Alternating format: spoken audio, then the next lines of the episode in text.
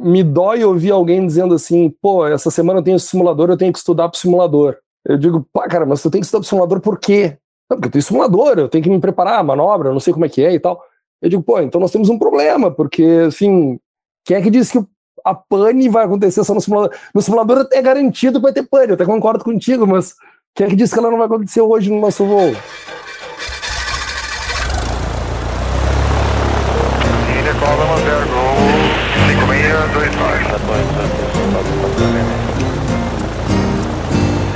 Fala pessoal do Farol de Pouso, como vocês estão? Tudo certo por aí? Aqui é o João em mais um grandíssimo episódio e dessa vez, pela primeira vez, como destacado pelo Félix aqui no nosso briefing, nós estamos com um convidado que já esteve presente neste Ilustrismo Podcast e nós vamos falar mais sobre isso, mas antes você já sabe, mas não custa lembrar que esse podcast ele é apoiado pela Realizar Escola de Aviação Civil e pela Hangar 33, a sua, a nossa marca de moda masculina do universo da aviação. E é isso mesmo, estamos com o piloto mais famoso do Brasil, o cara que é parado em todos os aeroportos deste Brasil para pedir fotos, autógrafos e tudo mais. E participou do primeiro episódio desse podcast, depois de pouquinho mais de 60 episódios. Ele está aqui de novo para conversar com a gente. Tiago Brenner, seja muito bem-vindo. Valeu, JV, mas, pô, tu é um baita mentiroso, só. tudo bem, a gente abre o podcast, uma mentira já, vamos contar mentira o podcast inteiro, tudo bem então, não tem problema. É, sem falsa modéstia. Muito obrigado pelo convite para voltar, cara, fico muito feliz com isso, participar de mais um bate-papo com essa turma fantástica aí. Ah, tamo junto, já é de casa, já foi o que falei, não tem, precisa nem fazer briefing, mas o cara já é de casa, já sabe como funciona, já teve live com o Conrado, né? Inclusive estamos aqui com Conrado, Félix e Caio também. Fala aí, jovens, como vocês estão? Vai com. Fala, pessoal, pô, prazerzaço ter o Brenner aí. Aquela live que a gente fez junto e deu uma repercussão muito legal. É o homem, né? Como o JV falou, é o homem aí do, da parte de técnica de performance. Se tem alguém que sabe tudo aí, é esse cara. E a gente. Agora já faz tempo que a gente não se fala, né, Brenner? Tá correria louca aí, mas tava, a gente tava trocando umas ideias de performance aí e tal. E precisamos retomar isso aí. E já aproveitando, já aproveitando a deixa e te dar os parabéns aí, né? Agora é o Brenner 5K é o Brenner, que tem 5 mil seguidores no canal, no super canal de performance dele. E esse foi o que motivou a gente a também trazer o Brenner aí para a gente fazer esse episódio, é, eu diria especial, né? Que é um nosso, na verdade, é o nosso é, parabéns para você, é um reconhecimento farol de pouso, é o seu trabalho fantástico, sozinho aí fazendo um super trabalho reconhecido internacionalmente, né? Já está atingindo outros níveis aí. Pô, Brenner, parabéns, cara. E como é que é essa história de ser aí o, o, o rei da performance, atingindo é, outros continentes? Pô, Conrado, isso daí eu vou deixar tudo por tua conta. Não, é, fico muito, muito lisonjeado com as palavras que vocês tocam aí, mas realmente falta muito ainda para isso tudo acontecer. Uh, mas fato é que performance é uma paixão minha e que eu comecei esse canal mais com uma, uma ideia da minha mulher de divulgar o livro, né? Uh, a ideia dela logo no começo foi assim: poxa, vai no Instagram, LinkedIn, Facebook e joga perguntas lá e em cima dessas perguntas, sei lá, três, quatro, cinco dias depois tu dá a resposta para incentivar o pessoal a ficar curioso. E daí de repente tu larga assim uma frase: ah se você quiser saber mais sobre isso, procure no livro Aircraft Performance Weight and Balance. E eu comecei com essa história, essa história começou a render realmente frutos devagarinho ali, muita gente participando dessas enquetes que eu largava, especialmente no LinkedIn, um, que é um, um, canal de comunicação, uma mídia de comunicação um pouco mais profissional, né, do que é, Instagram e Facebook, que daí já é um pouco mais é, social mesmo e não tanto voltado para o lado profissional. E de repente, quando foi no sexto, sétimo episódio que eu tava fazendo isso daí, eu vi que a resposta que eu ia dar ia ficar muito longa, ia ficar textão. Aí textão ninguém lê, né?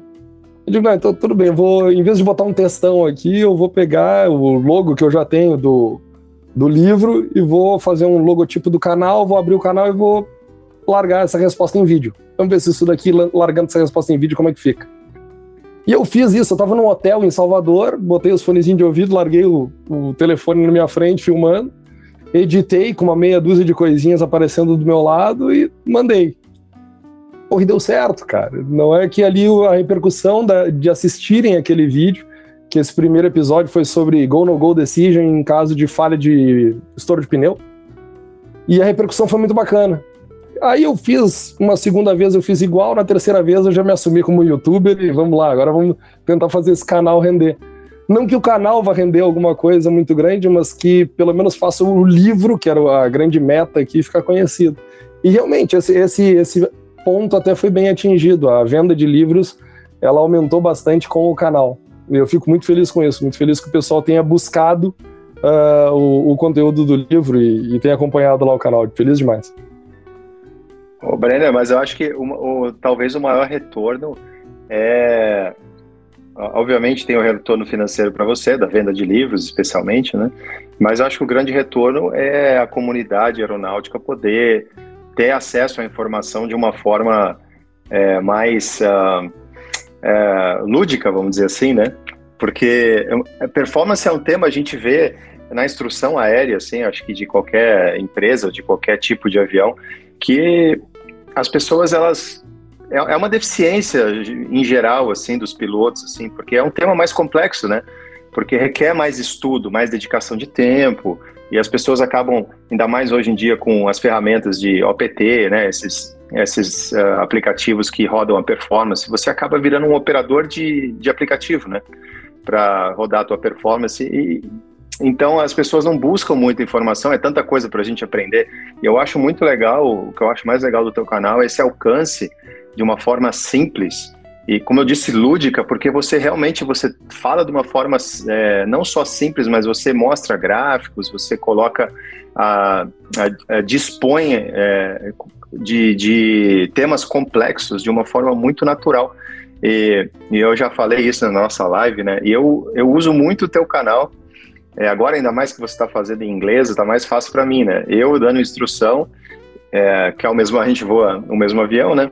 Eu uso muito o teu canal como referência para os meus alunos quando eu quero explicar alguma coisa de performance, né? E, e, e, quando você vê eles, quando eu vejo eles assistindo, né, os teus vídeos, assim, pela primeira vez, os gringos aí, né? E eles olham e falam, cara, mas é isso, é tão simples. Eu acho que esse, é talvez, eu considero esse o, o teu maior mérito, o teu maior sucesso. E isso não tem preço, né, cara? Isso você conseguir atingir um público e fazer com que as pessoas aprendam uma coisa complexa. Eu acho que, pô, isso aí, você, é, pô, você é um cara que a gente é, idolatra, assim, porque é, conseguir uma, uma façanha dessa não é, não é para poucos. O Félix queria falar alguma coisa aí. E não é, eu queria falar agora, né, justamente isso. Fala pessoal do Farol de Pouso, tudo bem com vocês? Obrigado, o Brenner, pelo repeteco, grande, primeiríssimo repeteco. É, mas o que eu ia dizer justamente era isso, com que como a gente, quando a gente fala em performance, existem basicamente duas performances, basicamente assim, né? A performance que envolve todos os aspectos regulatórios que são escritos às vezes de uma maneira que a gente não entende nos livros grandes, com muito detalhe, e a performance operacional do dia a dia, que é o que tu falou, como ser, ser um operador do aplicativo, né?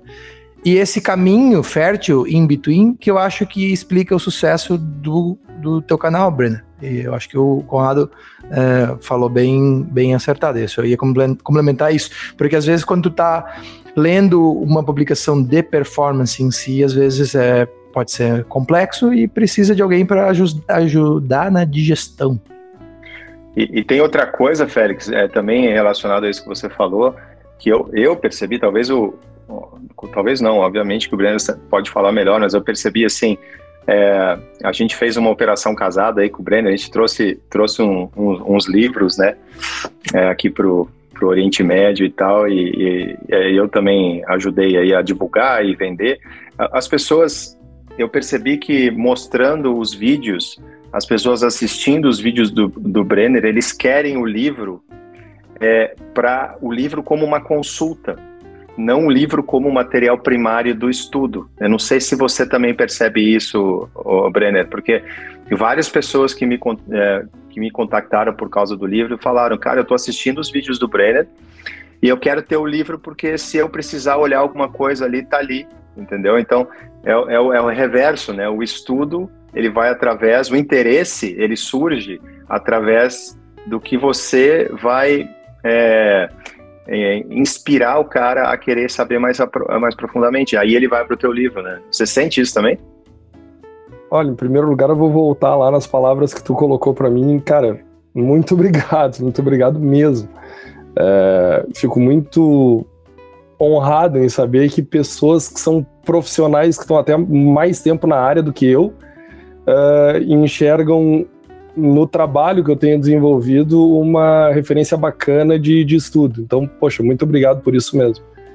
E respondendo diretamente à tua pergunta, eu honestamente não sei, porque ultimamente o meu público tem se tornado tão variado uh, que logo no começo esse meu livro era apenas para os meus alunos do curso de Ciências Aeronáuticas lá na, na, na PUC. E de repente o troço foi expandindo e eu tive inclusive que criar um capítulo a mais já na segunda edição do livro, que era um capítulo já mais de teoria de voo, que na edição original do livro não existia. Justamente porque o público aumentou demais e eu comecei a pegar uh, leigos, que são pessoas interessadas em aviação, mas não são pilotos uh, necessariamente, como profissionais da aviação que também não são pilotos, que aí seriam um despachante de voo, ou então um mecânico de aviação, pessoas que têm mais interesse ainda que profissionais que trabalham no meio, da, dentro da indústria, mas que não são necessariamente pilotos, que foi para quem eu fiz originalmente o livro, a versão número um do livro. E mesmo assim eu tive que fazer uma adaptação porque ainda a edição número um, ela tinha como foco alguém que estava tendo contato com performance pela primeira vez. E teve muita gente na linha aérea que vive a performance de jato no dia a dia que começou a me fazer perguntas que não estavam lá no livro. E aí sim, aí o troço, aí o livro engordou bastante, que eu então eu tive que atacar o leigo, o profissional da área da indústria da aviação, mas que não é piloto, e o piloto, tanto estudante quanto o piloto que já é um cara que está na linha aérea.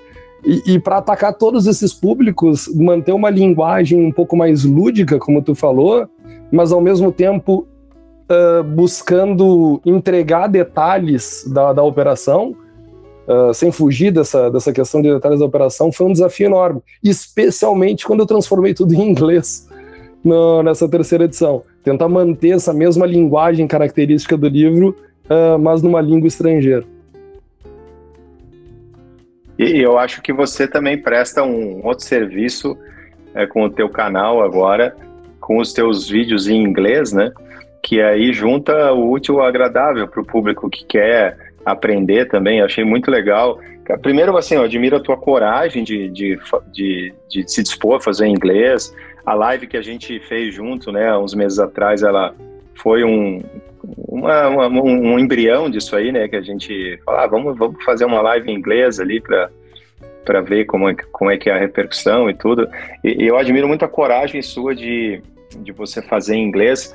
E, e, isso eu acho que encoraja muito as pessoas. A gente sempre fala aqui no podcast, um, qualquer convidado que seja, aí o Félix e o João estão balançando a cabeça aí, é, qualquer convidado que seja, a gente fala, cara, para o cara querer ser alguém na, na, na, aviação, cara, tem que aprender inglês. Então é o inglês que é o mais do que o inglês do lá do CCAA, do FISC. Tem que aprender inglês, cara. E, eu te perguntar, Thiago, como é que foi a reação, assim? Desculpa cortar com, mas é não, é porque não, a gente, aí, eu, encont eu encontrei o, o Brenner lá na, no, na inauguração do hangar do Beto e a gente conversou bem rápido, mas eu queria te perguntar, assim, como é que foi a tua percepção do público em relação ao conteúdo em inglês? Porque eu acho que Pô, o Conrado está nessa, é, eu ia, nessa eu ia linha aí. aí. É, eu ia chegar é. nisso aí. Qual o resultado nas visualizações, vamos dizer assim, dos teus vídeos? É, tem, você sente uma diferença ou, ou ou já está mais ou menos no mesmo nível? Eu, infelizmente, eu não consegui medir isso da forma como eu queria. Eu, eu acho até que eu tenho um erro de estratégia aí. Porque o YouTube ele tem um, uma questão de. Ele tem um algoritmo qualquer, que eu não faço nem ideia de como é que ele funciona, mas tem alguns palpites. E esse algoritmo ele oferece o vídeo para ser visualizado uh, de determinadas formas. Como todos os vídeos que eu fiz em inglês são de vídeos do canal que já existiam em português, são vídeos que automaticamente têm uma visualização mais baixa. Uh, então, assim, eu fiz um vídeo sobre o Papi e o Glide Slope, porque que quando a gente está mais próximo do pouso ele se desencontra. Esse vídeo em português ele teve lá 3 mil visualizações rapidamente. Só que quando eu transformei ele em inglês, ele ficou, não me lembro os dados agora, mas sei lá, ele ficou com 700, 800 visualizações. Por quê? E Porque o pessoal é o já mais... tinha visto. Desculpa, Brenner, te cortar, mas esse é o que eu mais uso com os, com os alunos iniciais, especialmente. esse, e, o, e o teu em inglês, cara, acho que dessas 800 visualizações eu posso te, posso te garantir que um terço é, eu vou ter que é. assistir, vou te dar mais uma, um view aí. É, esse é, é eu, já, eu já assisti umas 200 vezes junto, junto com o pessoal aí. Então, mas eu fiquei com esse problema, porque eu não consigo medir o quanto esse vídeo está sendo revisto por alguém que já viu e de repente quer treinar o inglês e quer ouvir a, a minha dicção, sei lá, qualquer coisa nesse sentido, ou que é realmente um cara novo que está vindo de fora e vendo esse vídeo. Porque mesmo quando eu olho no YouTube, lá no que ele te dá essas métricas de onde é que está vindo o fluxo de visualizações do teu canal, o fluxo de visualizações em termos percentuais, mesmo nos vídeos em inglês, ainda é muito no Brasil.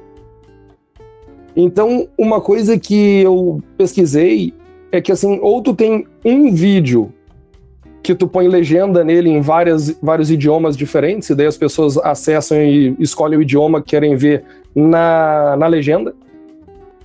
Ou então tu tem dois canais diferentes. Tu tem um canal YouTube pro, pro Brasil, enfim, que tu vai falar em português, e tu tem um outro canal com o vídeo que tu vai falar em inglês. Porque um acaba matando o outro. Aquele vídeo que tu lançou como uma segunda oportunidade, né, que agora é em inglês, como ele teve um baixo número de visualizações, o novo vídeo que eu venho a lançar na sequência, o algoritmo do YouTube, hum, esse cara não é muito bom, ele tá tendo baixas visualizações daquele vídeo anterior dele. E esse, e esse algoritmo que oferece o meu vídeo para as pessoas assistirem ou não, acaba entrando em pane, porque ele vê alguns vídeos bem destacados e outro bem baixo e ele não entende exatamente por quê. Eu sei o porquê disso, mas o algoritmo sozinho não sabe. Então, mas é, independente, é né? independente do algoritmo, eu acho que é, para quem nos ouve aqui, com certeza quem está aqui é, tem o nosso público cativo, né? E tem um público que está aqui por, sua causa, né? Porque viu o teu nome e é, segue você e gosta muito de, do que você fala.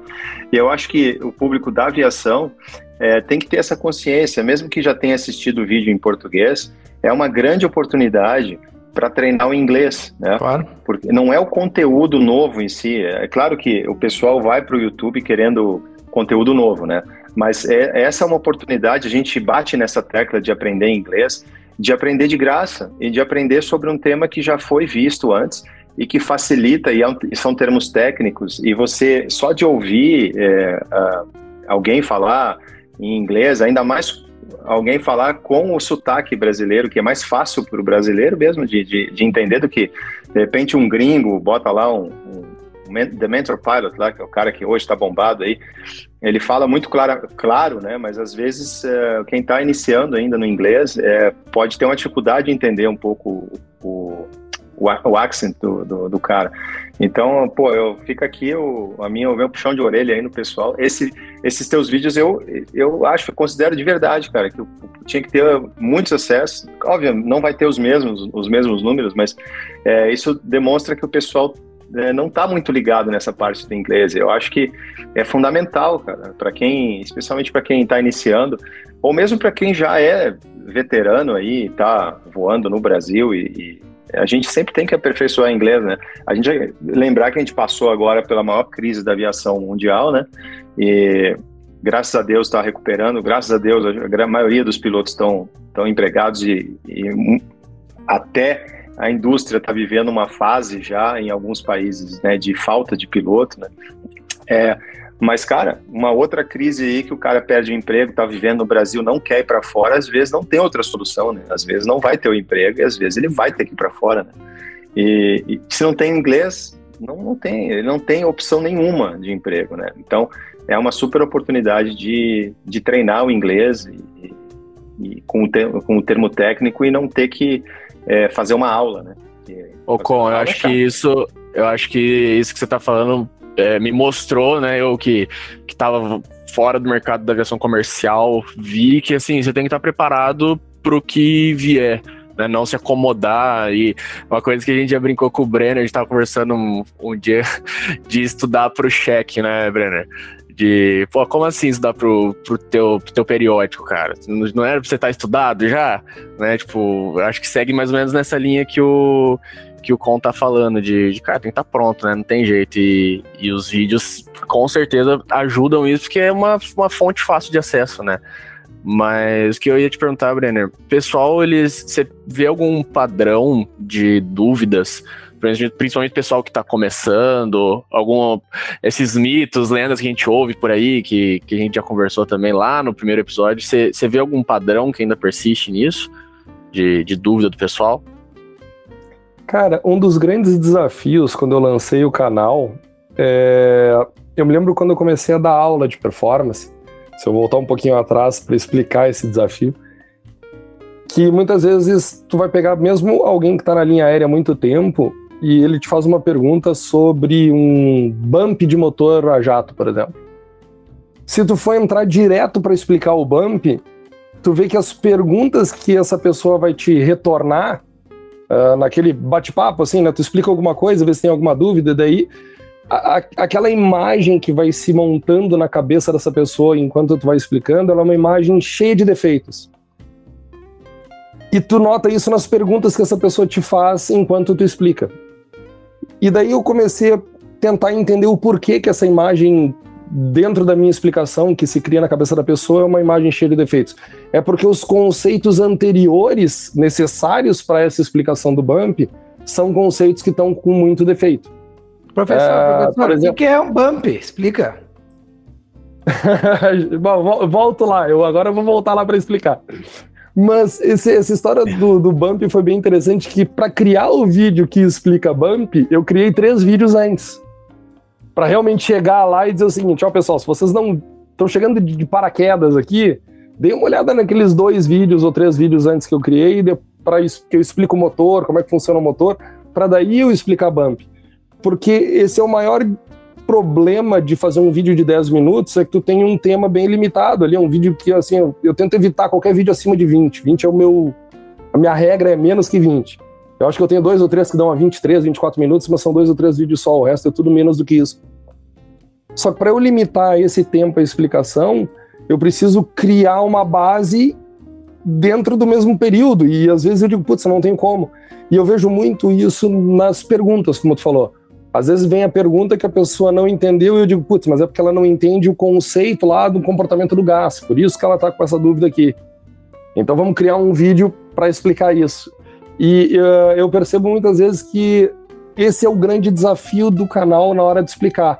É pensar o que, que a pessoa já sabe e se ela tem o conhecimento suficiente, domina a, os termos e as coisas que eu vou precisar que ela entenda para chegar no resultado final, que é a explicação, por exemplo, do bump, agora que o Félix falou. Então, é. Vai, desafio do milhão, explica bump em 20 segundos, então. Poxa vida.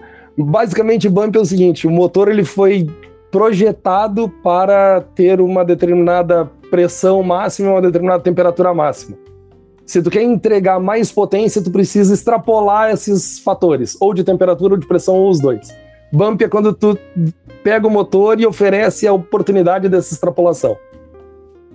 Truco, ladrão.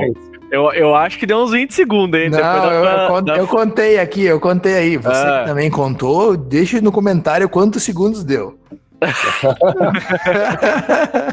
Mas é, é, mais ou menos um taca-lepau nesse carrinho, né? É, é como se fosse os, nos Flintstones ali, você botar o pezinho embaixo ali, dá um, e, e dá um boost ali no, no motor, né? Oh. Mas quer ver uma brincadeira assim? Ó, eu vou então adiantar até o assunto do meu próximo vídeo aí que eu devo lançar amanhã ou depois de amanhã. É, uma pergunta que chegou para mim dizia assim: Brenner, eu li em alguns livros que a V-reference ela é 30% maior que a velocidade de stall. E eu li em outros livros que ela é 23% maior que a velocidade de stall. Afinal, qual tá certo? Aí a primeira coisa que eu já vou dizer no meu canal é que pena que tu não leu o meu livro, que no meu livro eu explico as duas coisas, mas vamos lá. o que acontece é o seguinte: a velocidade de stall, e eu fiz aí três, dois vídeos que falam sobre velocidade de stall, e sobre o stall em aeronaves uh, de maior porte, especialmente. E quando eu falo do stall nessas aeronaves, eu mostro que ele é muito difícil de reconhecer. Diferente da aeronave leve. A aeronave leve é aquele negócio, tu vai chamando pro stall. Vamos supor, tu só quer entender o fenômeno, tu não quer recuperar o voo, tá? Então tu pega lá o teu paulistinha, tu reduz a potência, tu começa a manter a altitude, com isso tu vai trocando a atitude, vai botando o nariz cada vez mais para cima. Tem uma hora que o avião ele estola e pode ignorar qualquer alerta de stall é, elétrico que tenha, buzina, qualquer coisa assim. Na hora que ocorrer o stall, o nariz do avião vai cair. Então tu pega e marca aquela velocidade, ó, ele ocorreu esse stall com 55 milhas por hora. Ok, pronto, está resolvido. Essa é a velocidade de stall desse avião. Não tem muito o que discutir sobre isso. Agora, quando tu vai, pega um avião grande, pega um A320, pega um Boeing C-37, pega um Embraer 190, esse avião, quando a gente vai fazer um ensaio de stall, até no Airbus tem aquela questão que tu tem que desligar tudo que é proteção dele para poder ensaiar isso, senão o troço não deixa estolar, mas vamos lá. Não fala mal do Airbus. Não tô falando mal, só tem que desligar as proteções. Não, eu só tô, eu só tô falando pra não falar tá? no futuro. Tem que desligar a proteção pra virar avião, né? Tá certo. Olha ali, olha. Tô brincando. Tu vai, tu vai reduzindo a velocidade desse avião, reduzindo a velocidade desse avião. E como é que isso é feito num voo de ensaio para certificar o stall? Tu tem o piloto do fabricante e tu tem o piloto da, da autoridade certificadora. Então vamos falar aqui do Brasil. Tu tem lá o piloto da Embraer e tu tem o piloto da ANAC que está sentado no banco do lado. E aí os caras vão trazendo o avião para o stall, trazendo o avião para o stall, trazendo avião para o stall. Daqui a pouco tem um pouco de buffet, daqui a pouco o avião começa a ficar meio desengonçado. Aí um olha para o outro e diz assim: o que, que tu acha? É, eu acho que estolou, é, eu também. Então tá, registra a velocidade. E os caras saem daquela situação. Mas eles não veem aquele negócio do nariz cair. O avião, de repente, ele começa a ter uma razão de descida, ele começa a afundar, mas o nariz não cai. Então ficou um negócio assim: o stall depende muito da percepção dos pilotos que estão ali. E por isso ser um problema, lá pelas tantas, resolveram mudar ou refinar a forma de identificação do stall. E os caras disseram o seguinte: não, nós vamos agora fazer um stall que nós vamos chamar essa velocidade de uma velocidade diferente aqui. Para fazer o stall, nós vamos no ensaio botar um acelerômetro embaixo do assento do piloto. E esse acelerômetro em voo nivelado está marcando 1G. Quando o avião começa a afundar, que dessa primeira queda, ele tem o que a gente chama de G-break. O G ele diminui. Diminui para 0,99, 0,95, ele tem uma queda. Na hora que tem esse G-break, nós vamos registrar a velocidade que vocês estavam. Que o piloto não consegue perceber e isso. E o ângulo de ataque, mas né, o acelerômetro consegue e o ângulo de ataque. Tudo bem, mas é que a gente vamos falar da velocidade do stall aqui. Mas tu tem toda a razão, tem problema do ângulo de ataque. Mas quando a gente registra essa velocidade de stall pelo acelerômetro, ficou identificado que normalmente eram velocidades mais altas do que aquelas que eram percebidas pelos pilotos.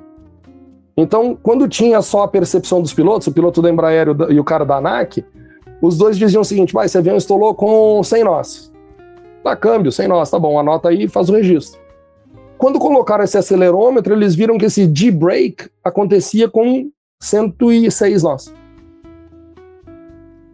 Pô, então agora a gente vai ter que dar um nome para essa velocidade. Chamaram isso de VS, velocidade stall, 1G. É a velocidade que acontece imediatamente quando 1G é perdido. No caso, 0,95, por exemplo. Tá, pra mim já valeu esse episódio. uma velocidade maior. Já valeu. Agora, pela primeira vez, eu entendi o que é VS1G. Não sabia, juro por Deus. Pra caramba. Sério? Pronto. Não, eu vejo toda hora isso aí escrito aqui, ali, VS1G, tá, 1G, 1G. Não, mas agora fez total sentido. Vou soltar o mugido da sabedoria. Hum.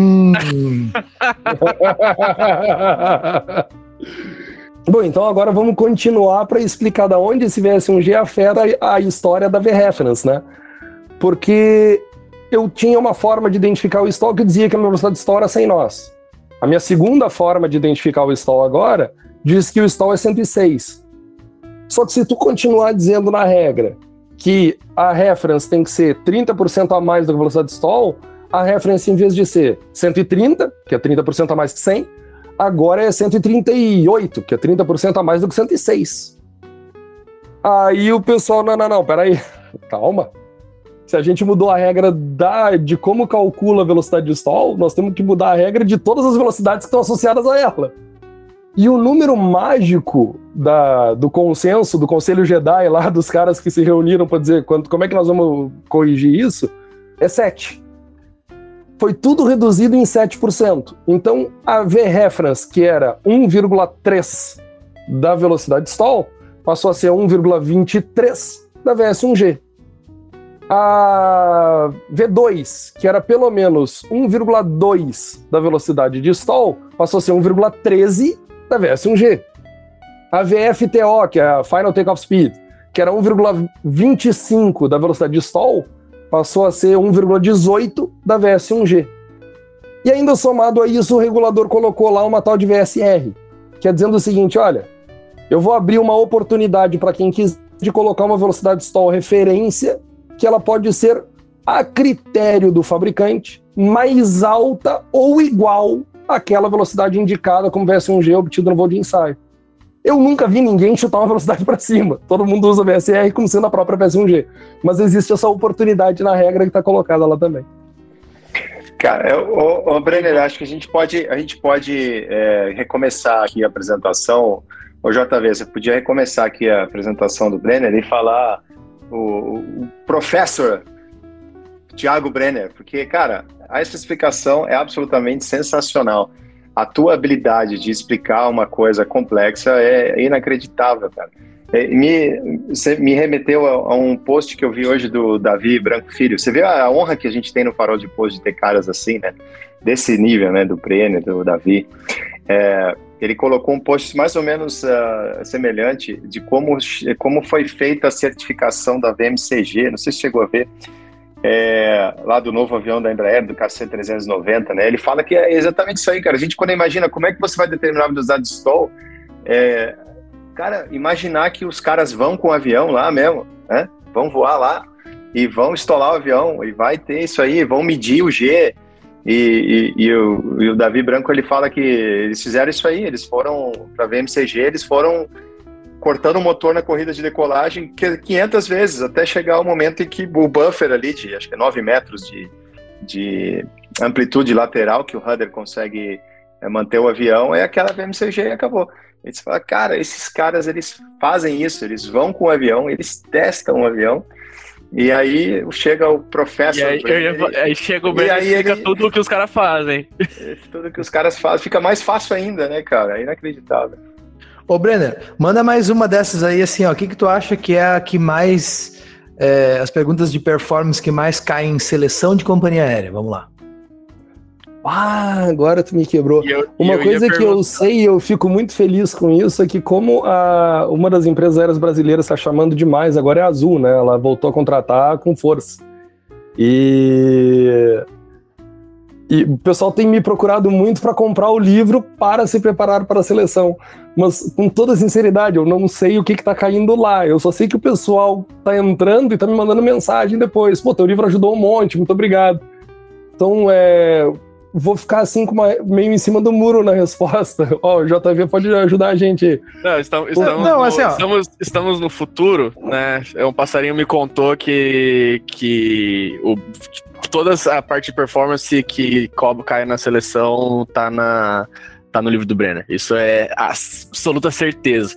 E eu ia falar, eu ia, na verdade, ia perguntar que eu ia comentar que caiu na seleção de um conhecido meu, de um colega, para falar sobre stall de baixa velocidade ou stall por high speed buffet, né? E stall por onda de choque. E aí é, o livro e o vídeo, né, foi assim, ó, ele falou que foi super ótimo, ajudou muito para explicar. E eu ia perguntar se ninguém chegou para você para pedir para dar aula de performance para particular. Se não se já, já houve propostas nesse nível para você, para uma seleção. Pô, pra preparação de seleção, né? Sério? Sério, não, não. Ninguém me mandou mensagem para isso. Eu tive várias mensagens com relação ao livro uh, aos vídeos do canal, gente que entrou na Azul recentemente mandando, pô, teus vídeos ajudaram demais e tal, agradecendo. E eu fico feliz demais com isso, pô, que bom que tá ajudando o pessoal a se colocar. Uh, e mais que isso, que bom que tá ajudando o pessoal a se preparar para realmente ir voar, né? que, que nem tu começou a tua pergunta antes, JV, que eu, isso daqui eu posso até tomar pedrada por causa disso, mas não adianta. É, eu, eu realmente penso desse jeito. É, me dói ouvir alguém dizendo assim, pô, essa semana eu tenho simulador, eu tenho que estudar pro simulador. Eu digo, pá, cara, mas tu tem que estudar pro simulador por quê? Não, porque eu tenho simulador, eu tenho que me preparar, manobra, eu não sei como é que é e tal. Eu digo, pô, então nós temos um problema, porque, assim, quem é que disse que a pane vai acontecer só no simulador? No simulador é garantido que vai ter pane, eu até concordo contigo, mas quem é que disse que ela não vai acontecer hoje no nosso voo?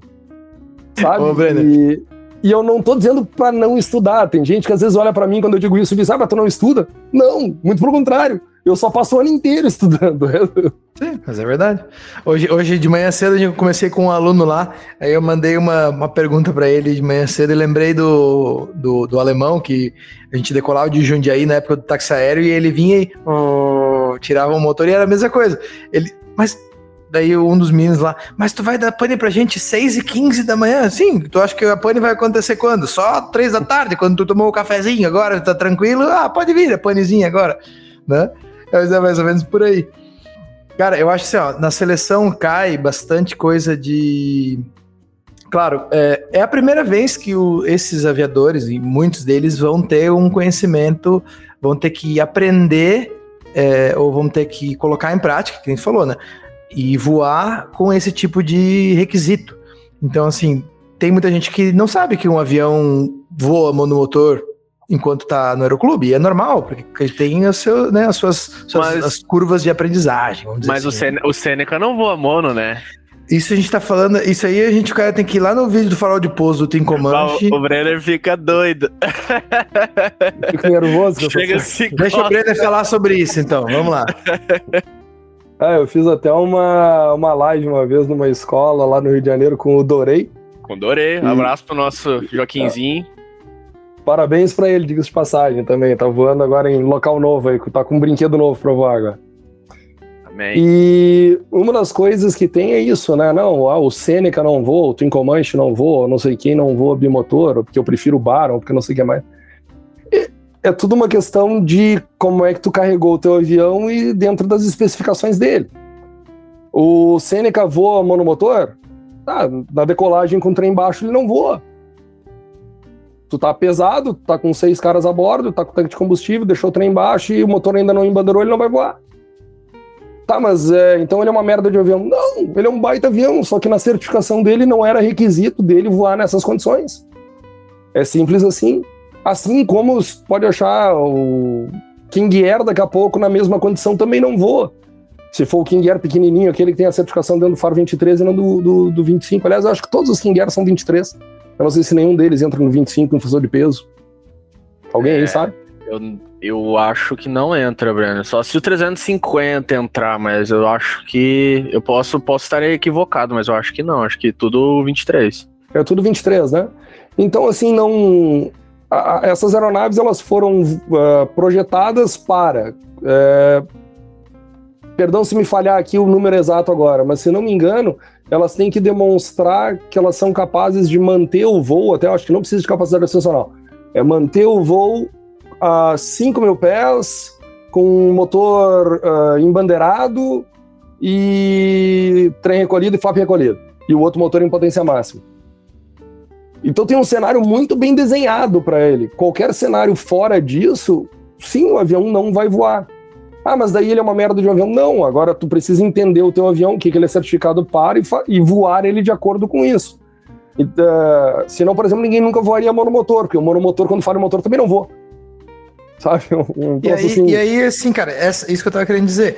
Quando tu vai é, dentro da tua carreira de aviador lá no começo, tu vai sair de, desse, desse âmbito, dessa seara, e tu vai começar a ter uma decolagem que tu vai perder o motor e vai manter o controle direcional dentro de uma certificação de metros ali, porque tu tem atuação no radar, ou tu vai parar na pista, né, tu vai ter aquela, aquela falha ali na V1 e vai fazer uma, uma, uma abortagem de decolagem, vai parar na pista, porque, ou seja, né, vai ter esses conceitos já de pista balanceada, vai ter que conhecer que um aeroporto tem um funil de decolagem, que você tem uma, uma altitude que você vai cruzar na cabeceira oposta, vai recolher o trem, o avião vai continuar subindo com alguns gradientes. Esse tipo de alimento, né, é uma coisa que muitas vezes é, é uma novidade e que tem que cair na seleção em determinadas formas, em determinadas maneiras, né? A outra coisa que sempre cai também é, por exemplo, drift down. Dá uma pincelada aí de drift down, Breder. E proteções de montanha, vamos dizer, que sempre cai.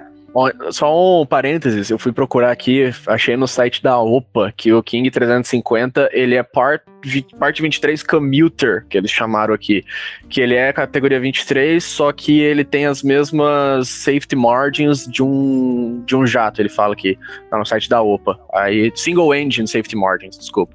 Então, vamos dizer, ele é 23, mas com, com roupagem de 25. Boa, gostei dessa de roupagem. O... Voltando ali daí a pergunta do Félix, é... cara, eu fiz até um, tem um vídeo lá no meu canal sobre isso, mas assim, o avião ele é capaz de voar monomotor, no caso de um bimotor a jato? Sim, ele é capaz de voar, se ele for do Faro 25, ele é capaz. Da mesma maneira como voa com dois motores? Não. É claro que não, senão não existiriam os dois motores lá esperando por ele. E aí o que, que acontece? Uma das, uh, um dos requisitos quando a gente escolhe uma rota a ser voada é que nessa rota a gente, em caso de falha de motor, não bata em nenhum morro. Mas por que, que isso pode ser uma preocupação? Porque quando a gente tem dois motores, a gente consegue voar bem alto. Quando a gente tem um motor só, nós fatalmente nós não vamos conseguir voar na mesma altitude, vamos ter que voar mais baixo. E uh, não vale a gente conseguir passar por cima da montanha com dois motores, mas não conseguir passar por cima dela se um dos motores falhar. A gente tem que imaginar o, o, o processo de voar por cima dessa montanha. É óbvio que o avião ele não despenca na descida, ele não sai de 40 mil pés que ele estava para ele vai conseguir manter uh, em um instalar de dedos, ele vem descendo devagar. Então, se tiver uma montanha, digamos, de 25 mil pés no meio do caminho, lá pelo, pelo Himalaia, uh, eu, eu posso conseguir passar por cima dela enquanto desço. E essa história do drift down é mais ou menos isso. Vamos primeiro conceituar drift down, o que, que é, especificamente o, o, o termo. A gente tem um motor que produz tração e a forma como ele produz tração é pegando o ar que está na frente e jogando para trás. Essa é a forma que o motor a jato produz tração. Quando ele está lá em cima, tem muito pouco ar. Então a tração dele, obviamente, também é pequena. Mas ele está com os dois motores operando, digamos um bimotor aqui nesse exemplo. Quando um dos motores acaba, acabou a tração disponível em 50%. Eu não consigo mais ficar aqui em cima. Mas se eu começar a descer, eu vou encontrar cada vez mais desse insumo chamado ar, que vai permitir com que o motor remanescente produza cada vez mais tração à medida que ele desce. Ele vai descendo e vai conseguindo produzir um pouquinho mais, ele vai descendo e vai conseguindo produzir um pouquinho mais. E a ideia é que tu deixe o motor na potência máxima contínua e vá permitindo que o avião escorregue para baixo, e daí o termo drift down, vai escorregando devagar para baixo, perdendo altitude, mas ele vai perdendo altitude e à medida que ele perde altitude, esse motor ele encontra um pouco mais de tração. E a razão de descida que no começo era de, vou chutar, mil pés por minuto, quando tu começa a descer, esse motor já começa a produzir um pouquinho mais de tração, já é 900.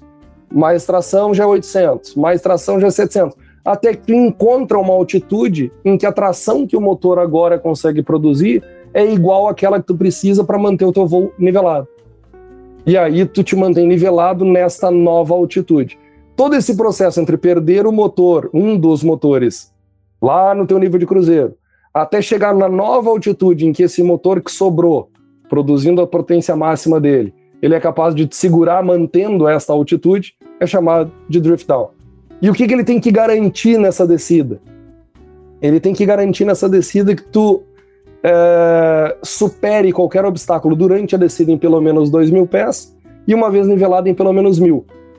Só que, daí então alguém vai me perguntar assim, pô, mas e se tiver um vento não previsto na rota? E se a temperatura estiver um pouquinho mais alta e o avião render um pouquinho menos? Ou e se por um acaso, sei lá, uh, eu tava fazendo um pequeno desvio, tô chegando um pouquinho mais perto de algum morro. Que que, como é que fica essa história? Não tem nenhuma margem de proteção? Não, tem. Na verdade, essas proteções de 2 mil pés durante a descida e mil pés durante o voo nivelado é porque a gente chama de trajetória líquida, que está 1,1%, no caso de um bimotor, abaixo da trajetória bruta, que é que o avião efetivamente vai desenvolver. Então o engenheiro ele vê o seguinte: quanto é que o avião desenvolve? O avião desenvolve isso. Tira 1,1%, pega uma nova trajetória e sobre essa trajetória eu garanto todas as margens. Cara, é muito legal pensar o contrário. Aí, aí ô, ô Jota, dá um, se, dá um se liga na pergunta. Na cabeça, cara. Qual que é o, o, qual que é o engine out maximum ceiling de qualquer avião desse aí quando perde o motor? Quando der vertical speed zero. O avião, o avião te avisa. Ele fala, né? Ali ele chegou no, no lugar dele. Ah, aqui eu já consigo voar tranquilão, mantendo a velocidade, bem de boa. Qual que era a pergunta que tu ia lançar, Jay? Não, não, eu só ia fazer um comentário só que estudando sobre drift down, geralmente eu, pelo menos, né, eu penso assim, ah, a líquida vai ser a, com, com mil pés, dois mil pés e a, e a bruta é com os gradientes. É, e o Brenner já fez o contrário já, né? Você tirou do, do bruto e foi indo, foi pro líquido. Eu achei, achei legal esse raciocínio de que é o que acredito que seja o raciocínio que o, que o Dove vai fazer na hora do, do despacho do voo. Seria isso, Brenner? É, o Dove ele não tá nem aí pro que o avião vai fazer, porque as tabelas que ele tem já são as líquidas, que é a que ele precisa estabelecer a margem. Ele, ele tá pensando só o seguinte: eu preciso estabelecer a margem sobre uma trajetória. Qual é a trajetória que eu preciso estabelecer a margem? Sobre a líquida. Então, os gráficos que o fabricante, Boeing, Airbus, Embraer, entrega pro, pro Dove não são os gráficos que indicam a trajetória bruta do avião, são aqueles que indicam a trajetória líquida. E sobre esse cálculo, o Dove vai calcular. Ele sabe que o avião vai entregar mais do que isso. Essa minha analogia de inverter o cálculo, ela tá semi-certa, ela não tá totalmente certa, mas é uma forma que eu enxergo de mostrar as coisas para as pessoas de forma mais fácil. Por que eu digo que ela tá semi-certa? Porque tu somar 1,1% a um número não é igual a tu diminuir 1,1% do resultado anterior. Então, quando tu vai, quando tu volta, não é a mesma coisa, quando a gente fala em percentual. Mas, de qualquer forma, é uma, é uma forma, pelo menos, de entender o quem se preocupa com o quê. O Dove se preocupa com a trajetória líquida para estabelecer as margens de segurança. E o piloto? O piloto, na hora que ele cumpre o voo, esse voo é uma trajetória superior. Superior em quanto? Em 1,1% no caso de um bimotor. É truco então, ladrão. Você que está ouvindo e está se preparando para a seleção, você já teve uma aula aqui de velocidade stall, de de FAR 23, FAR 25, não, de um drift down. Um então vou largar outra aqui de percentual, ó, que essa daí às vezes a galera não se dá conta. Pouso, pista fatorada. Ah, Eu não é vou explicar tudo isso de trás para frente, senão o nosso podcast vai ficar muito longo, mas assim, o meu avião ele precisa, nos voos de ensaio, demonstrar que é capaz de pousar em quantos metros. Aí eu vou lá e eu demonstro que eu sou capaz de pousar com esse peso em mil metros de pista. Um exemplo qualquer. Não significa que eu possa pegar esse avião e ir para a linha e na linha eu tá cheio de passageiro, carga a bordo e encontrar uma pista de mil metros e botar o avião ali. Não, não posso fazer isso. O regulador ele disse o seguinte: olha, vamos dar uma margem aqui, porque aquele cálculo de mil metros ele foi feito com algumas premissas que elas não, não, não vão ser necessariamente verdadeiras na hora do pouso. Premissas essas: a temperatura era ISA, o vento era calmo, a pressão é ISA, o slope de pista é zero, o freio que o piloto vai usar é maximum manual brake, ou seja, ele vai montar em cima do freio depois do pouso.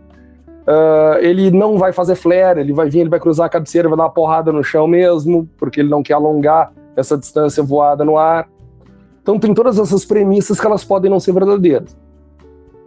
Como essas premissas não são verdadeiras, qual é o fator de segurança que nós vamos colocar e dizer o seguinte: olha, a pista tem que ser pelo menos isso daqui maior para que o piloto de linha venha aqui e pouse? 67%. O texto, se tu procurar, tu não acha texto em lugar nenhum escrito 67%. Na verdade, tu, ele vê o, vê o percentual ao contrário, né? O texto da lei, ele diz o seguinte, a pista que o avião vai pousar tem que ser utilizada em no máximo 60%, 40% tem que ser sobra. Se tu inverter a, o ponto de vista e não olhar para a pista, mas olhar para o avião, tu tem que dizer que ele tem que ter 67% de margem sobre o que ele iria utilizar. Uh, enfim, é uma questão de percentual de tu olhar se está olhando para a pista ou se está olhando para o avião. Mas de qualquer forma, o pulo do gato onde muita gente se quebra na hora de responder em seleção está no seguinte: que o cara decorou, não, eu preciso de 67% de fatoração sobre o que o avião precisaria num voo de ensaio. Beleza. Quando a pista molha, o legislador olhou e disse o seguinte: não, é, com pista molhada, a capacidade de frenagem do meu avião diminui. Então vamos botar um fator extra. Que fator a gente vai colocar? Reuniu-se lá o Conselho Jedi de novo e arbitraram 15% a mais. Tá bom, 15% a mais. E aí o que cai na seleção? A seleção ela te pergunta não é quantos por cento a mais, ela te pergunta qual é fato, a fatoração de uma pista molhada. Aí o caboclo olha assim e diz: Ó, oh, vem cá, eu tinha 67%, somei 15%, 67 mais 15 igual 82. Ah, tenho certeza que essa resposta vai ser a letra A. 1,82. Ela tá te esperando lá para tu marcar o X. E daí o cara marca o X e a resposta é errada. Preste atenção. Aí, o que que tá acontecendo? Por que 67 mais 15 não é 82? Pelo mesmo motivo que 10 mais 10 não é 20. Essa é uma forma mais fácil de explicar. Vamos lá.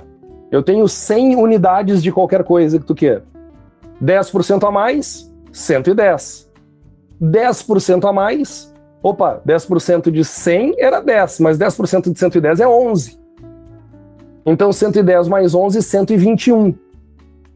Veja, eu somei 10% e eu somei 10% de novo. E o resultado final foi 21% maior do que a origem. Então a soma de percentual ela não pode ser feita simplesmente 10 mais 10 igual a 20. Nesse caso, Sim, 10 mais 10 Tem uma operação, né? No meio tem uma tem, operação. Tem uma operação no meio. Então, no caso das pistas fatoradas, tu somar 15% aquela pista que já tem agora 1.670 metros, vai te dar um resultado de 1.920 metros. Resumo da ópera. 67% mais 15%, na verdade, é igual a 92%. E essa daí deve ser a letra D da resposta lá do. Professor. Então, os, os números mágicos é 1,68 e o 1,92, correto, professor? 1.67 e 1.92. 67 e 92. Professor, Já... professor, e se eu quiser... Professor, uma pergunta, posso fazer uma pergunta, professor? Se eu souber responder, pode. e se eu quiser replicar as condições reais do meu pouso, o que, que eu faço para fazer um cálculo de performance de pouso? Eu não entendi exatamente a pergunta, mas vamos lá. É, tu quer saber da, da talpa, é isso? É, ele mesmo. Desculpa, não, não talpa... formulei muito bem, mas é isso aí. a talpa é uma coisa interessante. A talpa ela nasceu com um acidente, né? Uh, teve aquele acidente com um 737 da Southwest em Chicago, Chicago Midway lá. Ele pousou. É. O pouso foi na é zona de rock. De um... É o tema do nosso desculpa. episódio do GRF, é esse mesmo. Como? Exatamente, o tema de um episódio de safety aí que tá no canal do Farol de Pouso. Para você que ainda não viu, procura lá. Azar. E uma coisa interessante é o seguinte: essa, eles pousaram com uma aproximação estabilizada, pousaram na zona de toque e não pararam o avião. Aí, pô, vem cá, a gente ouve muita história de runway overrun, mas se tu olhar, de cada 100 acidentes, 99 os caras pousaram no meio da pista, os caras não tinham aproximação estabilizada, pousaram com o flap errado. Os caras fizeram tudo certo nesse caso e não pararam. O que aconteceu ali é que ninguém fez o que a gente chama de assessment, né? Ninguém fez uma análise anterior do quanto teu avião realmente precisaria para parar naquela pista, dadas as condições que eles enfrentavam naquele momento. E essas condições eram de uma pista escorregadia, em função de gelo e tudo mais. Tem outras histórias no meio? Tem. A questão do uso do autobreak, que na Southwest não era uh, um padrão naquela, naquela época e se tornou padrão coisa de uma semana antes daquele acidente. Os pilotos não entendiam muito bem a função do autobreak estavam preocupados com isso e acabaram esquecendo de dar reversor. Então tem outras coisas no meio do caminho que levaram a esse acidente. Mas se a gente olhar assim, um foco com o, o, o principal dos problemas, vamos colocar desse jeito, é que o próprio regulador ele se deu conta de uma hora para outra, em função de um acidente que matou uma criança, que os pilotos eles confiavam no despacho do Dove. O Dove disse o seguinte: olha, quando tu despachou meu voo para pousar naquele aeroporto, estava previsto que eu ia cabelar, então eu vou para lá e pouso. Só que o Dove ele tinha feito exatamente aquele cálculo que a gente acabou de comentar. Ele pegou as melhores condições possíveis, que é pista seca, nivelada, condição ISA, etc, etc, etc. Somou 67% de uma margem meramente regulatória e disse: aquela pista é maior do que esse tamanho? É. Então pode ir para lá. Só que quando tu chegou lá, talvez o vento não fosse adequado, a temperatura fosse muito mais alta, a pressão fosse muito mais baixa, o slope fosse downhill, as condições de frenagem da pista não fossem adequadas. E esse 67% que é meramente regulatório, talvez não seja suficiente para comportar o pouso da tua aeronave naquela pista. Quem é que fazia o cálculo desse uh, real-time assessment, né? time of arrival uh, landing performance assessment, esse real-time, dizendo o seguinte, olha, na hora do meu pouso as condições meteorológicas são essas, a pista tem essas características e eu pretendo botar o meu avião no chão utilizando esta forma, ou seja, esse flap de pouso, esse auto-brake, usando ou não usando o reversor. Quanto é que eu preciso de pista para parar nesta condição real e quanto é que eu vou precisar de pista Uh, e quanto é que eu vou ter de pista disponível lá embaixo no meu aeroporto. Esse assessment, como ele não era feito, surpreendeu muita gente. E daí o regulador disse o seguinte: não, então vamos criar um, uma, uma regra para esse assessment. E criou-se o tal do TALPA. E o TALPA diz no texto que nenhum piloto deverá iniciar a aproximação para pouso se ele não tiver certeza que ele tem pelo menos 15% a mais de pista do que ele realmente precisa. Então ele vai fazer o cálculo real da distância de parada dele e vai ver se aquela pista que ele pretende pousar é pelo menos 15% maior do que isso. Para que esses 15%?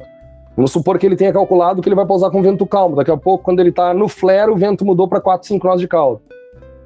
Ou o flare dele era um flare que estava calculado em 450 metros, mas ele acabou pousando em 470. Ele tocou no chão. Ou o autobreak desarmou, ele demorou para perceber para montar o pé no freio depois.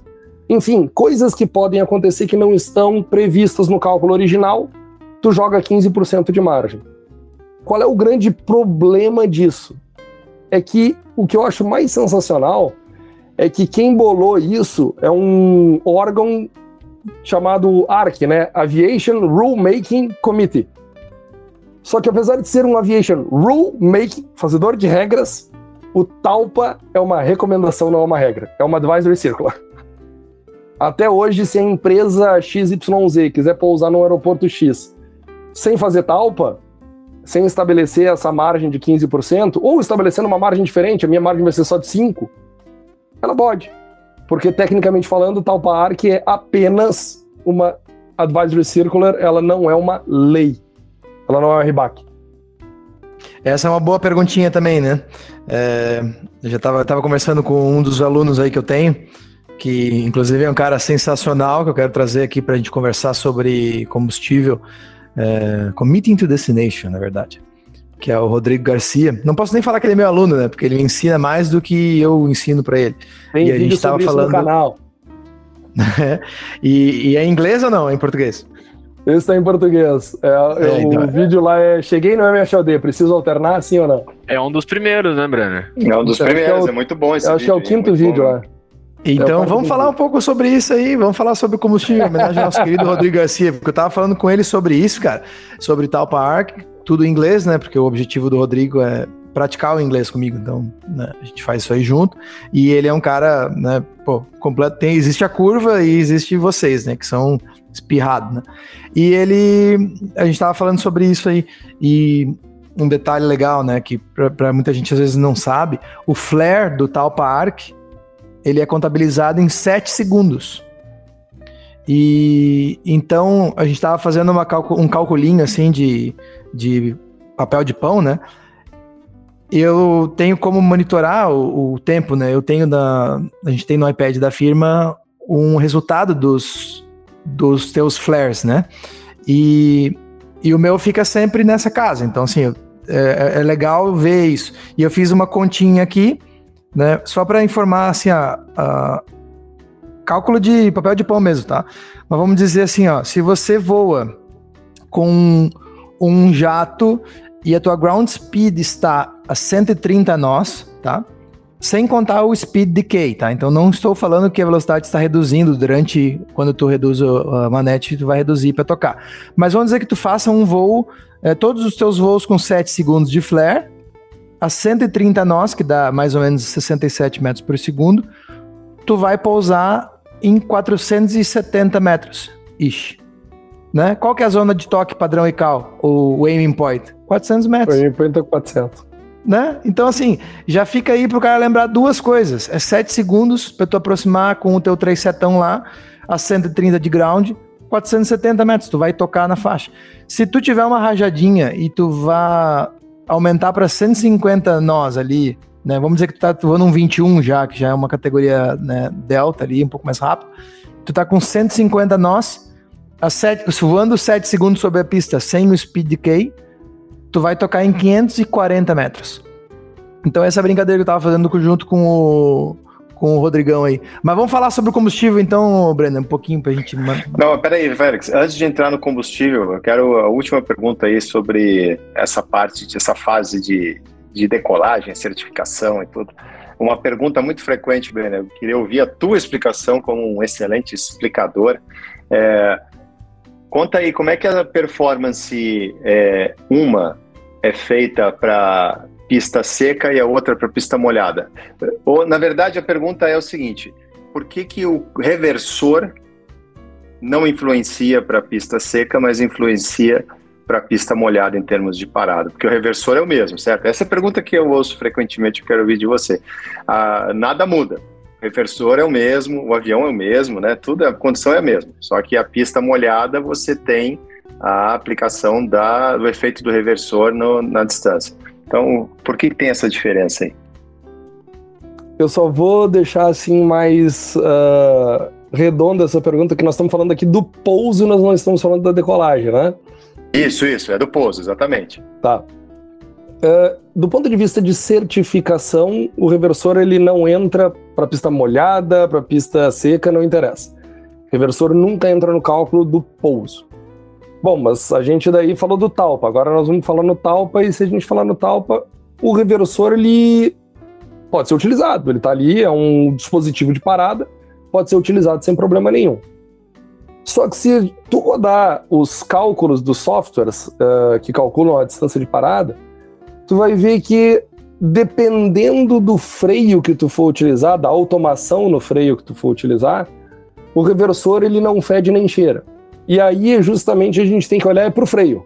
Como é que o freio automático do avião funciona? O freio automático desses aviões, aí vale tanto para Airbus quanto para Boeing e Embraer, eles todos funcionam baseados em uma taxa de desaceleração fixa. Uh, pode dar o um nome de freio de low, medium, high, ou de 1, 2 e 3, não interessa. Nós vamos falar de um freio aí que Boeing 737 são valores que eu tenho mais na cabeça. O freio médio do 737, que é o Break 3, ele está, se não me engano, em 7, alguma coisa nós por segundo de taxa de desaceleração. Como não dá para 7? Isso significa o quê? Significa que se tu tocar o chão com 140 nós, em 20 segundos tu vai estar tá parado. Sete nós vai cair a tua velocidade a cada segundo e o freio do avião ele vai atuar para isso. Ele vai apertar mais se tu estiver muito pesado, ele vai aliviar se tu estiver muito leve, mas ele vai apertar o, a, o, a pastilha vai apertar o disco na quantidade necessária para que tu em 20 segundos esteja parado. No caso de um requisito, de um recurso adicional de parada, tu imagina o seguinte: eu toquei o chão, os freios precisam. Ali a pastilha precisa apertar um monte o disco para conseguir esses 7 nós por segundo, porque tu tá pesado e mandando lomba abaixo. Dá um rio. Mas de repente, vamos voltar lá para a época do Caravelle, tu larga um paraquedas atrás.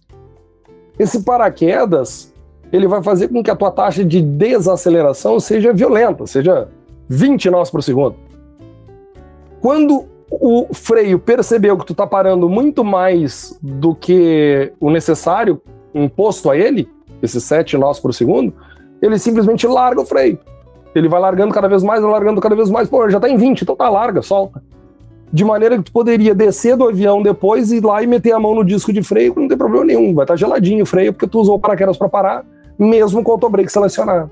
Mas o autobrake não precisou em momento nenhum que as pastilhas pressionassem o disco, porque tu já estava freando mais do que ele queria. E é mais ou menos, a partir dessa analogia, tu pode entender agora o reversor. O reversor, o que acontece? A gente começou a usar o reversor, o reversor ele ampliou a tua taxa de desaceleração de 7 para 10 nós por segundo. O que, que o autobrake faz? Ele alivia um pouco a pressão no freio para voltar para a meta dele de 7. Então, a tua distância de parada, ela fica absolutamente inalterada. O que acontece é que ou tu usa mais freio ou tu usa menos freio. Mas o reversor ele tem esse impacto diretamente no desgaste da pastilha e do disco. Não tem impacto na distância que tu vai utilizar para parar. Mas isso não é a resposta completa, porque isso também depende da capacidade de frenagem que o próprio avião tem naquela pista. Vamos supor por um instante que a pista esteja meio escorregadia ou molhada. E o freio ele vai pressionando, pressionando, pressionando, e ele chega na pressão máxima dele, ele está conseguindo 5 nós por segundo. Na pressão máxima que ele está jogando em cima do freio. Quando tu vem e coloca o reversor, o reversor fez com que ele atingisse o 7. Opa, maravilha. Então tu tem uma diferença aqui de um cara que mesmo na pressão máxima não consegue atingir a meta dele de 7 e fica em 5, vai acabar parando mais longe. E usando o reversor ele conseguiu chegar na meta dele de 7. Aí tu vai ter uma distância de parada. Aí tu vai ter um cara indo mais longe e um cara parando mais cedo. Se eles estiverem com e sem reversor. O outro lado também é verdadeiro, se a gente usa uma, um, um, ajuste de freio muito baixo. No 737, por exemplo, o ajuste de freio 1. O freio 1, se não me engano, são 3, alguma coisa, ou 4 nós por segundo. Que é muito baixo, uma taxa de aceleração muito baixa. Às vezes, tu usar o reversor e o reversor sozinho te consegue 4,5. Então, assim, se tu usar o freio sem reversor, é 4. Se tu utilizar o reversor, como o reversor sozinho te consegue 4,5, tu, o freio ele praticamente não está em casa e mesmo assim tu para antes, mesmo sem usar freio da roda nenhum. Um exemplo clássico disso também é quando a gente pousa lombo acima, pousa uphill. A, a própria gravidade está ajudando já o avião a desacelerar. Então o freio daqui a pouco, a gravidade mais o reversor já somam mais do que o freio faria sozinho. De novo, aí tu acaba tendo o reversor como uma influência na tua distância de parada. Então tu tem que olhar para o reversor mudando ou não mudando a tua distância de parada, baseado na intensidade do freio automático que tu vai utilizar e nas condições da pista. Pode ser, baseado nessas duas coisas, que o reversor não mude nada a tua distância de parada. E pode ser que ele mude alguma coisa. Muito bom, muito bom mesmo. Com, vo é, com vocês, Thiago Brenner. É. É muito legal, velho. Muito legal. É, o Brenner, Cara, eu, ele eu falo... a resposta, né? Isso é muito legal. Ele desenvolve eu a resposta através da explicação completa. Desculpa, com. Eu, eu falo pra todo mundo que nas aulas do Brenner eu ficava parado, cara. Só hora ficava lá de canto, isolado, eu ficava só ouvindo, velho. Porque, velho, vai embora e você vê o tempo passar e quando viu já era hora do almoço, já fala, porra, cara, só semana que vem agora. É isso aí, cara. Espetacular. Valeu pelo exagero, depois eu te pago a cerveja também. Ah, que isso, que isso.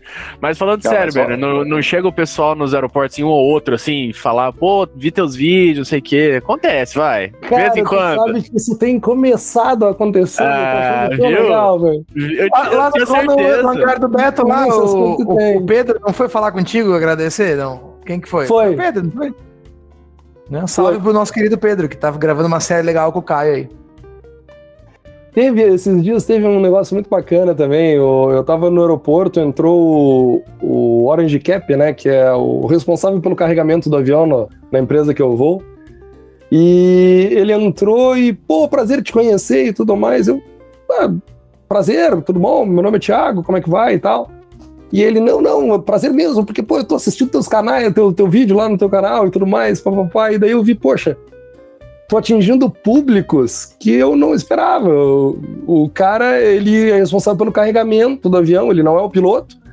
E de repente eu digo, pô, tem que fazer mais vídeo também destinado a esse cara, sabe? Vou, vou fazer vídeo de carregamento da aeronaves agora. Inclusive, um dos últimos que eu larguei, eu acho até que fala sobre isso, né? Aliás, não, não larguei ainda. Já, já gravei aqui, mas não larguei sempre. Fala sobre carregamento e o acidente que teve com um avião lá em Miami. Como é que era o nome da empresa? Fine Air, um avião de carga. Que é justamente o cara trocou a posição da carga de lugar dentro do avião porque o, a, pallet, o, a carga que estava em cima do pallet estava meio gordinha, ultrapassando os limites do pallet. Então ele tentava juntar lado a lado como foi uh, orientado a fazer, e ele viu que as duas cargas se batiam e ele não conseguia grampear o pallet no, no piso do avião. Que, que ele fez? Ele disse: Não, mas tem pallet vazio lá atrás, pega aquele vazio, coloca no meio desses dois aqui, mesmo a, a, essa carga estando mais gordinha, ultrapassando o limite do pallet, fica sem problema nenhum. Quando ele trocou as cargas de lugar, na avaliação dele, ele não fez nada de errado, porque o peso do avião continuava o mesmo. E ele estava certo. O peso do avião continuava o mesmo. Só que ele estava errado quando ele disse que não fez nada de errado. Porque nesse caso ele deslocou o centro de gravidade do avião muito para trás e os pilotos perderam o controle na decolagem. Então, assim, tô fazendo agora o público que vai me atingindo, eu vou ali, não, tem que olhar para esse cara também, que esse cara aqui gosta de, desse tipo de coisa. E eu tô achando sensacional isso, muito bacana mesmo. Não, tá, tem, tem virado uma celebridade, cara. Já já ah, é. vai estar tá em Pará, vai estar tá, vai tá mais que o Neymar nos aeroportos lá, vai estar. Tá... Brenner, toda pilotaiada em volta. Vamos, vamos falar então, para a gente começar a entrar de base para final aqui. Quantos metros ah. por segundo dá 210 nós aí, não sei. É, mas é importante a gente tentar entender aonde que o Brenner quer chegar e continuar, como que tu vai continuar fazendo isso. Né? E quais são os teus próximos passos? Eu vi que tu já começou a lançar algumas coisas de sistemas, que era uma coisa que a gente tinha sempre vontade de fazer no, no farol de pouso, né, com, mas a gente nunca teve tempo e manpower para isso. E né, onde quais são os próximos da onde você, né, que vai se alimentar o Brenner nos próximos passos aí? É, e só antes do Brenner é, completar, eu ia falar isso aí mesmo. Era uma das coisas que eu queria comentar com o Brenner sobre essa incursão aí na, na parte de sistemas do 737, né? É, lançou o primeiro vídeo sobre sistema elétrico, eu achei absolutamente sensacional. Foi realmente muito é, esclarecedor para muita gente. Eu, eu aqui tô, tô recebendo vários ouvindo vários comentários assim do teu vídeo, assim, de caras que operam o 737 já há muitos anos e que agora começaram a ter uma visão mais clara dos sistemas. Mas Obviamente que isso é muito em função da tua veia, como, como diz o Clóvis Barros Filho, né? É, veia de explicador, né? Você é, é muito nítido ver que você nasceu para ser um explicador, além de ser aviador. Você é um excelente explicador, que você consegue desenvolver o teu tua linha de raciocínio e, e tran, transmitir a ideia de uma forma muito clara e nítida, né? E isso ficou muito claro. Tem, tem até um comentário que eu salvei aqui sobre o teu vídeo de, de sistema elétrico de um, de um cara, o Tirso. Ele falou assim: essa aula desarmou todos os CBs do meu cérebro. Mas realmente muito show de demonstração técnica. Parabéns. E, cara, os comentários desse teu vídeo são incríveis, porque é, é, é basicamente todo mundo falando que, pô, até que enfim alguém conseguiu é, desvendar o mistério do sistema elétrico né, do, do, do, do 737, que normalmente em qualquer avião é, o, é a pane é, cerebral que os pilotos têm de entender o sistema elétrico. Então, aproveitando aí, já complementando a pergunta do Félix, e essa incursão na parte de sistemas e para onde vai é, agora o, o, o Brenner, o canal do Brenner, que era de performance só, mas agora, pelo jeito, vai agregar muito mais coisas, né? Não sei responder a pergunta de vocês, cara. É, tô me divertindo. A, a, verdade é a seguinte: o, canal eu abri para falar de performance especificamente. E eu sempre tentei, apesar de usar exemplos do 737, falar de performance de uma maneira mais genérica possível. para atrair quem voa Airbus, quem voa Embraer, ou quem quer voar na jato executivo e tudo mais. Então, é... mas de repente eu me dei conta do seguinte: vem cá, canal é meu, eu posso fazer o que eu quiser com ele. Se eu quiser botar lá um, um vídeo de história, eu ponho. E eu tinha na minha cabeça isso que eu vejo dificuldade de alguns colegas em entender sistema elétrico. Eu digo, ah, vou usar o canal para largar isso daí lá. E aproveitar para largar uma oportunidade de, de repente, o seguinte: se tiver bastante gente que comece a não só se inscrever e assistir o canal, que é de graça, mas é, apoiar o canal financeiramente, que é o, o, serviço de membros agora que eu lancei lá no canal, de repente eu começo a fazer produtos mais focados em alguma área de, que, eu, que eles possam até solicitar. E eu fiz, o, apesar de eu ter usado o 737 como exemplo, a minha ideia era montar um sistema elétrico e dizer o seguinte: ó, isso aqui vale para tudo que é avião. Vai ter outros nomes, esses barramentos aqui vão ter outros nomes, mas tudo que é avião funciona mais ou menos desse jeito. Agora, se você quiser conhecer panes de sistema elétrico de um 737, então me ajuda aqui, vamos se, é, virar membro do canal e eu vou desenvolver vídeos para isso para os membros. E já Olha teve aí, gente, e aí eu agradeço. Aí, agradeço demais a todos aqueles que já se tornaram membros do canal. E vou fazer isso. Vou agora, então, quero nesse mês de julho, até o final do mês, eu tenho que lançar um vídeo de sistema elétrico aí já mais específico do Boeing 737, mas e aí montando assim panes e identificando de onde é que sai a energia, para onde ela vai, o que que afeta, etc, etc, etc. Então eu quero montar alguma coisa nesse sentido. E eu já preparei um segundo vídeo, ainda não gravei ele, mas já preparei bastante coisa uh, ainda de sistemas para falar de sistema pneumático. Até estou pensando ainda tamanho do vídeo, como é que vai ficar, aquele negócio. Eu tenho uma meta de não passar de 20, apesar de ter extrapolado em um ou dois vídeos ali do canal. É, então eu quero ver se eu, nesse vídeo, eu divido ele em de onde é que vem o ar-condicionado e como é que faz a pressurização, sabe? Duas coisas meio separadas. E também falar de uma maneira mais global, porque salvo o 787, que o sistema pneumático dele não existe, é tudo elétrico, Uh, todos os outros aviões do 380, 77, 37 a 320, eles funcionam com uma mesma estrutura. Tem ar sangrado do motor que passa por um sistema de ar-condicionado que vai para dentro do avião e a pressurização é controlada lá para o multiflow valve, um controle de ar de entrada e ar de saída. Então, montando isso, eu acho que eu consigo, apesar de usar o 737 de novo como um exemplo, explicar esse sistema uh, pneumático e dali chamar mais gente a ser membro para criar um vídeo de agosto, daí vai ser no caso, explicando detalhes de panes do sistema de ar-condicionado, como é que ele funciona e assim. E aí eu para onde tu vai caminhar? Eu realmente não sei, porque vai tudo depender muito de como é que o meu público vai reagir. Eu estou experimentando algumas coisas diferentes. Isso é uma coisa que depende. E a segunda coisa que depende é o seguinte: eu, nesse exato momento, eu estou usando todos os recursos gráficos ou fotos ou coisas que eu consiga desenvolver eu mesmo sem expor de maneira nenhuma a empresa aérea que eu trabalho. Porque não sei se eles vão gostar ou não vão gostar. Mas em algum momento, se uh, uh, as pessoas começarem a pedir detalhes do 737, aí eu vou bater um papo lá com a empresa aérea que eu trabalho e vou dizer o seguinte: olha, vocês voam um avião que eu quero produzir vídeo sobre. Me deixariam filmar neste avião? E aí sim com a autorização deles, trazer imagens de dentro do avião e aí demonstrando várias uh, peculiaridades desse avião do ponto de vista do sistema. Vai tudo de novo, eu, eu, realmente não sei aonde eu vou nesse momento. Eu sei que eu não tenho nenhum caminho fechado. tudo é possibilidade aqui.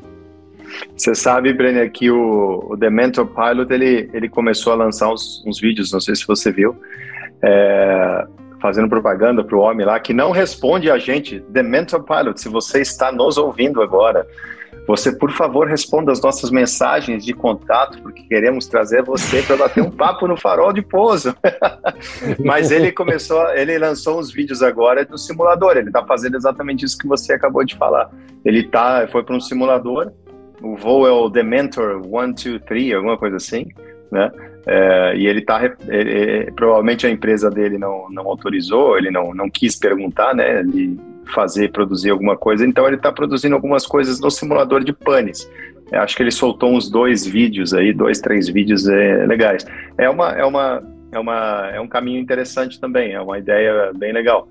claro que isso é, implica em custos altos, né? Porque você pegar um simulador aí é, de 737 e, e usar ele para produzir material custa custa um, bem, um valor bem, bem conversadinho, um advertisement ali já, já faz a, a função, Mas né? tu sabe, uh, eu tive um, uma oportunidade, aliás, eu estou com essa oportunidade na mesa, bem interessante, de usar o simulador da PUC, né? O, o, o professor Fogaça, que é o coordenador do curso de Ciências Aeronáuticas da PUC, obviamente com essa troca, né, de não, eu faço uma propaganda para a PUC e uso o simulador, uh, ele me ofereceu e eu sou muito grato a ele por isso. Acho, acho até que vou utilizar.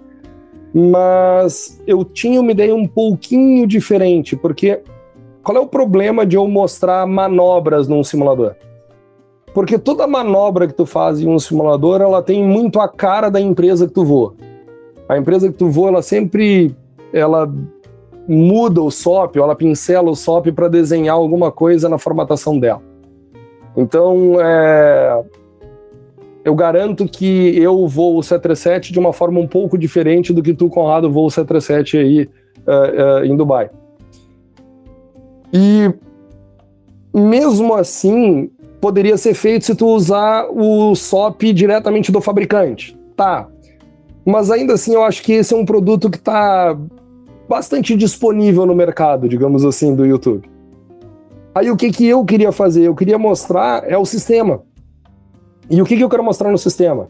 Como tu opera esse sistema e o que está acontecendo no avião atrás da cabine, fora da cabine. O cara switch que tu apertou lá atrás, o que, aconteceu? Eu fiz um, uma sequência de vídeos que está sendo utilizada pela empresa aérea que eu trabalho sobre flight controls. Ficou muito bacana, mas tem a, a, a imagem da empresa, até porque agora é um avião da empresa e tudo mais, e eu fiz para eles. Obviamente que eu tenho aqui comigo porque fui eu que produzi o material, mas eu tô assim louco para largar isso no YouTube porque é um vídeo muito bacana. São duas horas de vídeo, eu teria que fatiar tudo isso, mas explicando no 737, por exemplo, como é que funciona o profundor uh, do 737, ele tem um tab lá atrás. E esse tab, ele tem um tab no profundor esquerdo e um tab no profundor direito. Uh, como qualquer compensador, ele funciona, pelo menos em parte do voo, como um que a gente chama de balance mode, ou seja, o profundor pica, o tab cabra, o profundor cabra, o tab pica, que é para aliviar a pressão no manche mesmo. Apesar do sistema ser hidráulico, ele está lá também para dar esse alívio de força. Entretanto, quando a gente aplica flap nesse avião, esse tab ele reverte a função dele e passa a atuar como um anti-balance mode. Na verdade, ele amplia o que o profundor está fazendo. O profundor cabra, ele cabra mais ainda. O profundor pica, ele pica mais ainda. Qual é a ideia disso? A ideia é porque quando tu está flapeado, é porque tu está ou em aproximação para pouso ou decolando, e tu aumenta a autoridade do teu profundor. É como se tu aumentasse a área do profundor e fica tu com menos input de manche, tu consegue uh, movimentar a atitude do avião da mesma forma. Só que tem uma coisa bem legal que tu ver a reversão disso acontecendo. Então eu fui lá no, no avião, eu peguei o avião no pátio, a empresa deixou, já que eu estava filmando para ela. Eu subi naquelas gruas que a gente usa para mexer, que a manutenção usa para mexer no profundor do avião e para mexer no leme. Lá atrás, montado naquela grua, eu tirei, botei uma câmera filmando, com um Motorola, com um colega lá na cabine, e eu fiz, ah, sobe, desce, não sei agora vamos simular uma pane hidráulica, aí simula a pane hidráulica de um lado, simula a pane hidráulica do outro, e tu via todas as coisas acontecendo. Tu via na asa, por exemplo, eu filmando, a gente simulou uma pane hidráulica do sistema A do Boeing C-37, aí botava o avião para rolar para o lado, só metade dos painéis de spoiler levantava, e tu via isso, só metade levantando. Não é o estudo aquele que tu tá no livro e diz, ah, só o spoiler 1, 3 e 4 vai levantar. Não. Vou lá pum, botava os númerozinhos em cima dos spoilers, ó, só esses levantaram, agora, agora vamos simular a falha do outro. Só esse levanta, só ele.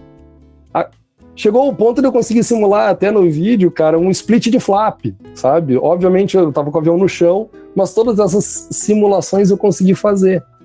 Botando o avião lá, ele tem alguns sistemas que a gente pode uh, enganar o avião que ele tá voando, né? A gente mexe alguns switches lá e a manutenção faz muito isso para fazer esses exercícios. Então as filmagens ficaram sensacionais.